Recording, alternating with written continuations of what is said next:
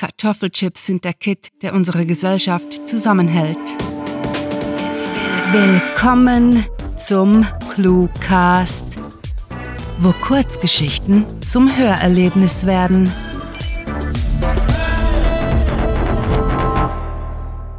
Wer sich die Miso-Suppe einbrockt. Ja, Schätzchen, ich weiß, sowas ist hart. Mhm. Natürlich. Natürlich verstehe ich das. Aber du musst auch unsere. Was? Im Wohnzimmer der Familie Eberhard.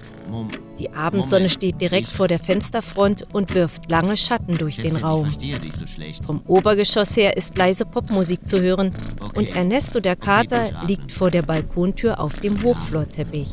Ja, Vater. Ernie Eberhard sitzt auf der Couch, normal. Ellenbogen auf die Knie und das Kinn auf den Handflächen abgestützt vor dem Laptop. Mhm.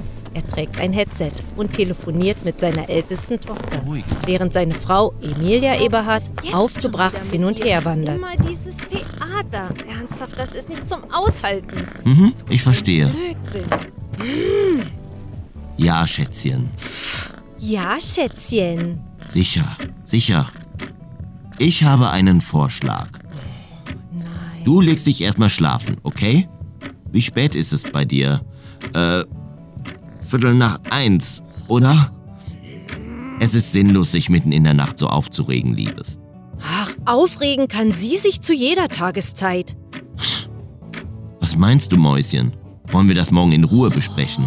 Ernesto steht auf, blickt der Dame des Hauses gelangweilt hinterher und kündet mit einem lauten Miauen an, dass er vor dem Abendessen unbedingt seine Runde durchs Quartier drehen will.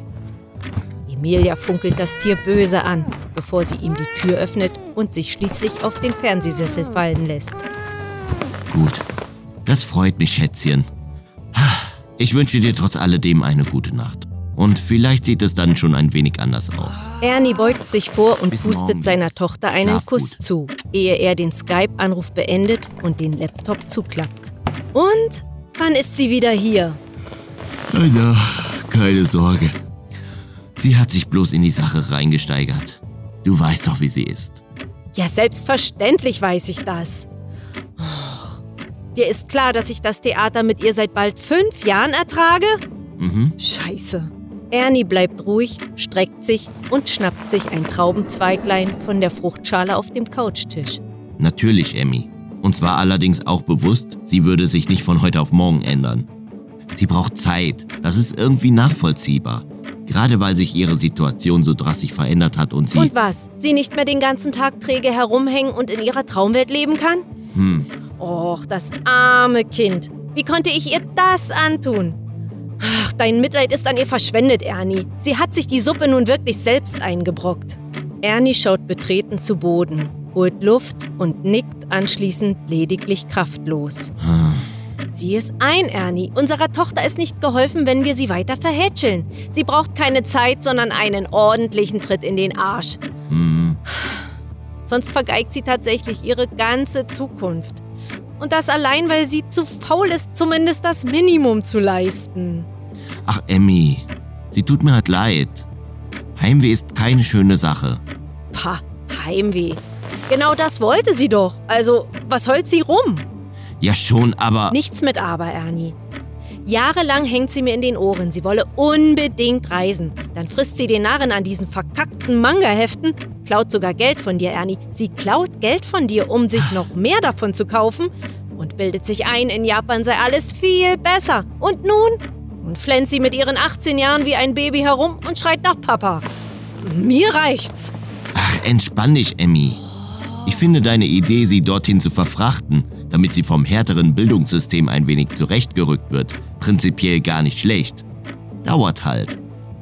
Wir hätten sie besser in eine Militärschule geschickt. Du übertreibst. Ja, ja. Ich liebe Esther über alles. Das weißt du, Ernie. Nur könnte ich sie manchmal gegen eine Wand werfen. Geht mir genauso. Kinder.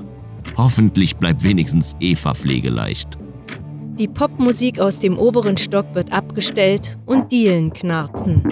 Eva Eberhard, das Nesthäkchen, betritt das Wohnzimmer. Hey, Och, wenn man vom Satansbraten spricht. hat Esther angerufen? Mhm. Und was hat sie wieder? Aha, prima, Ernie. Selbst die Kleine hat es begriffen.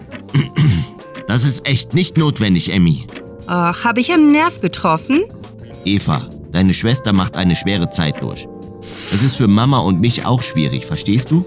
Himmel, Herrgott, Ernie, sie ist elf. Glaubst du im Ernst, sie bekäme nicht mit, was hier vor sich geht? Ja, Papa, glaubst du das? Ernie atmet einige Male tief durch, schiebt seine Brille auf die Stirn und reibt sich die Augen.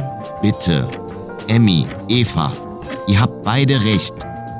Eva, du bist kein Kleinkind mehr und Emmy, ja natürlich, es stimmt schon.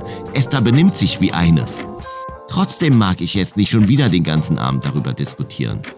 Esther ist am anderen Ende der Welt und vielleicht sollten wir das ein kleines bisschen genießen. Ja, meine Rede. Seit sie weg ist, gibt es viel weniger Geschrei. Pass bloß auf, du. Ja, Mama, ich bin still. Eva Eberhard plumpst neben ihren Vater auf die Couch und nimmt sich die Fernbedienung. Der Fernseher geht an, die Jüngste zappt ein Weilchen durchs Programm und bleibt dann bei einer Quizshow hängen. Einige Minuten bleibt es im Wohnzimmer ruhig. Ernie spielt abwesend auf seinem Handy und Emilia trinkt ihren bereits kalten Tee aus, bis Eva sich plötzlich gerade hinsetzt. Du, Mama, wie mies müssen meine Noten eigentlich werden, damit ich auch ein Austauschjahr machen kann? Statt nach Japan würde ich gerne in die USA, aber wenn ihr... Oh, noch so eine halte ich nicht aus. Ernie Eberhard ächzt verdrossen, klatscht sich auf die Schenkel und steht auf. Er geht in Richtung der Küche. Im Durchgang hält er inne. Ich mache uns Miso-Suppe. Ih, den Mist könnt ihr selber auslöffeln. Okay.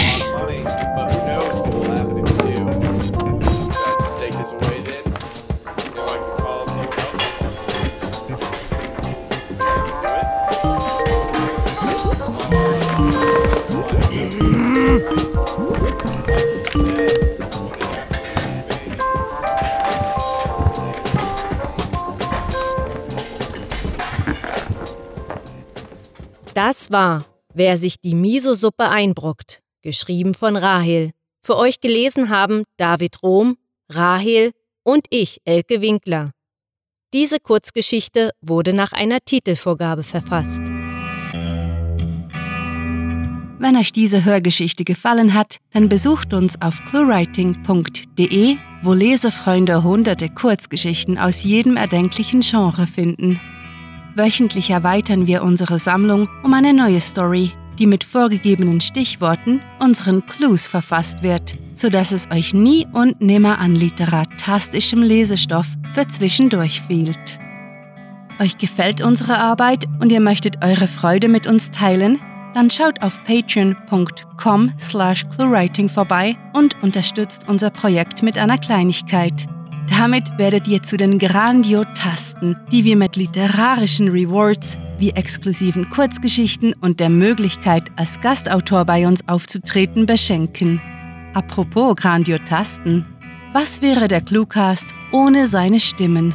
Auf unserer Seite entdeckt ihr sie alle, also besucht diese Helden des Cluecast auf cluewriting.de slash cluecaster und vergesst nicht, dem Echo ihrer Stimmen zu folgen. Das war es für diese Folge und wir verabschieden uns mit dem Cluecaster-Kampfschrei. Mit fantastiliardischem Dank fürs Zuhören und den besten Wünschen. Eure Cluecaster.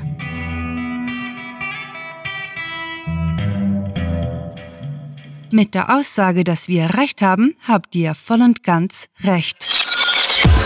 Der Cluecast ist eine Produktion der Literaturplattform ClueWriting.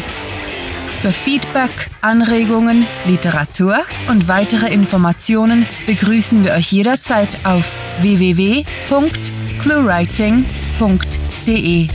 Grandiotastischen Dank.